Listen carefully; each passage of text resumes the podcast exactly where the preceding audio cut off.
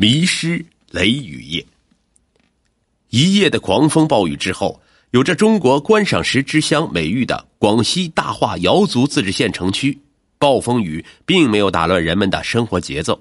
早上八点，广西大化瑶族自治区某医院的葛大夫像往常一样，提前来到单位准备上班。一切准备工作就绪后，眼看到了病人就诊的时间，此刻已经处理好病例的葛大夫却仍然不见同事周某的身影。周某二十八岁，广西某县人。他与葛大夫曾是大学同学，两人从医学院毕业之后，相继来到广西大化瑶族自治县这家医院上班。周某对工作一直都是兢兢业业，从不迟到早退，一向对工作认真的周某，为何今天既然没有来上班，也没有向单位请假呢？感到蹊跷的葛大夫立即拨打了周某的电话，然而电话的另一端传来的是令人不安的声音。有着不祥预感的葛大夫立即向单位请假，匆忙赶往周某的住处，希望能够落实周某的情况。葛大夫来到周某的住处，因为有周某房间的钥匙，所以当他打开周某房间时，房间的里的平静让他感到了异常。葛大夫慌了，这人到底去哪里了？衣服鞋子都在，但是手机、钱包、钥匙都不见了，好奇怪呀！难道是周某因为什么急事出了门？在旅途中，因为手机电池耗尽而无法联系上了吗？是不是家里有急事，他来不及打招呼就走了呢？葛大夫又给周某家里打电话，周某家里说根本没有通知他回去，家里也没有出事儿周某会不会已经遭遇了什么不测呢？带着满腹疑问，葛大夫立即报了案。葛大夫报案的时候就觉得这件事很蹊跷，警方坚信周某不可能平白无故的消失。要么他是自行离开，要么是他被杀害了。就在葛大夫报案的过程中，他的一句话引起了民警的注意：周某学了一个函授，在上大学。七月六号有一场考试，已经五号了。那么，是不是他提前去金城江先住一晚上，然后第二天就去考试呢？难道是因为周某记错了时间，或者是他还有其他的事情需要办理，提前去了学校？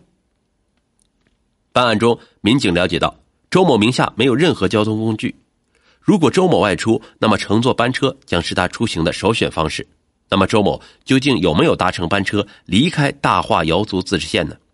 随后，民警立即前往大化瑶族自治县汽车站，对大化至所有县城的班车以及司乘人员进行全面的走访调查。但是调查的结果毫无收获。在车站工作人员的协助下，民警调取了车站附近的监控录像。通过查看七月五日上午整个车站的人员情况，民警没有发现周某的身影。既然没有周某离开大化的迹象，那么就意味着周某还在大化县城。要想在偌大的大化瑶族自治县县城找到一个人，绝非易事。失踪的周某会不会是去了大化的某位朋友家呢？通过调查走访发现，周某的人际关系比较简单。周某又是一个外地人，朋友圈很少，平时的生活习惯也很规律。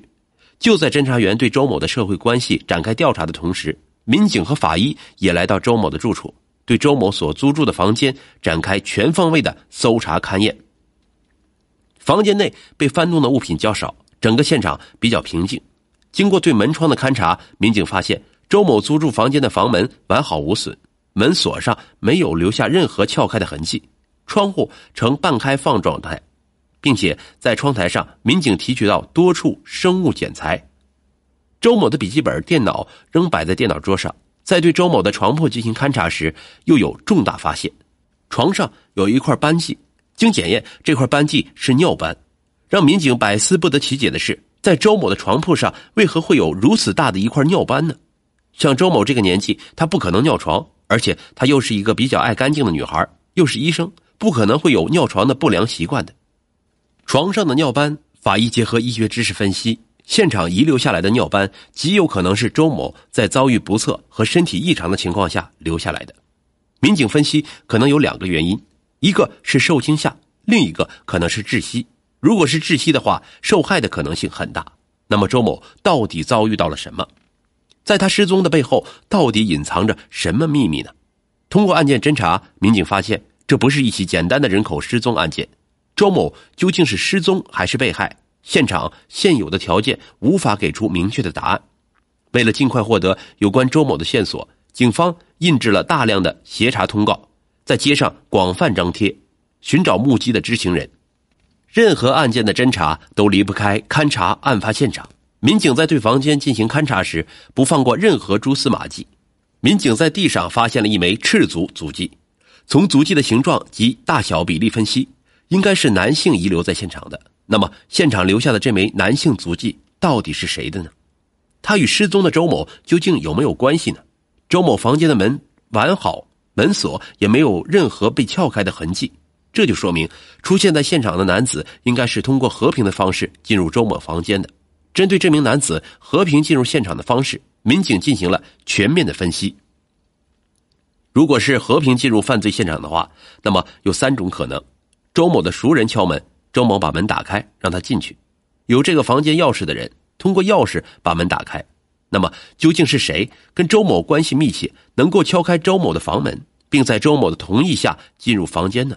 接下来，警方将重点放在了跟周某关系密切的男性朋友身上。葛大夫说：“来这里上班以后，工作很忙，因此周某根本就没有想过要交男朋友，也没有看到有谁公开追求过周某。警方通过调查发现，周某最后一场通话是在二零一四年七月四日十七点三十九分，通话的人就是周某的同事兼同学葛大夫，并且周某平时联系最频繁的除了家人就是同事，并没有发现与他关系密切的男性朋友。”种种迹象显示，熟人敲门进入房间的可能性也被排除。经过调查，民警还了解到，周某租住的房屋房间号为四零六，但他租住之后并没有更换房间锁芯儿在接下来的调查过程中，警方将排查的重点放在拥有四零六房间钥匙的人身上。第一种是以前租这个房间的住户，第二种是这个出租屋的老板。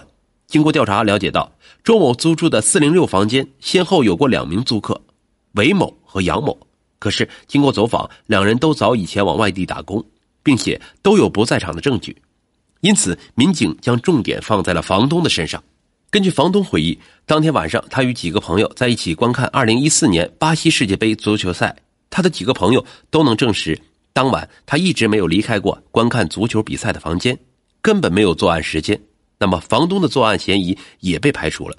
民警又对所有租住在房东家里的租客进行排查，对每个房间以及租住人逐一排查后，均没有发现可疑之处。不过，在核查过程中，房东的一句话引起了民警的注意。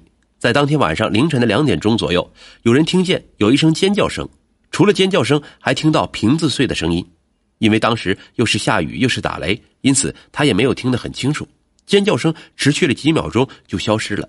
通过调查得知，二零一四年七月五日凌晨，正值第二十届世界杯足球赛法国对阵德国的电视直播。当比赛进行到十一分钟时，德国队踢入第一个进球，因此大家沉浸在足球的狂欢里面。对于屋外传来的尖叫声与玻璃瓶打碎的声音，所有人都没有在意。房东以及朋友当时还以为是因为有人看球太兴奋了，因此对此才没有放在心上。通过两天的调查工作，警方在周某的租处地没有发现任何有价值的线索。失踪的周某就像人间蒸发了一般，消失在了人们的视线当中。然而，就在此时，技术人员对周某进行技术检验，确定了周某关闭电脑的时间为二零一四年七月四日二十三点零六分。结合报案人葛大夫发现，周某失踪的时间是第二天八点多，民警基本确定了周某失踪的时间段。七月四日晚上十一点到七月五日早上八点钟，周某极有可能就在这九小时内失踪的。民警以周某租住房屋所在方位为中心，向四周扩散，调取城市监控录像，调取了一百多个摄像头，将近有一千多 G 的信息量。二零一四年七月四日傍晚至七月五日凌晨，广西大化瑶族自治县城区下了一场年中最大的雨。因此，监控画面较以往来说清晰度下降了很多，部分路段的路灯也停止了工作，这给警方的工作带来了一定的难度。灯光条件很差，而且监控探头照到的区域有死角，巨大的压力让民警们寝食难安。如何获得新的案件线索，寻找到这起人口失踪案的破口，成为民警们思考最多的问题。二零一四年七月九日下午。一个突如其来的警情再次拨动了民警们敏感的神经。一个群众报案，在他家旁边的水沟里面发现一具尸体。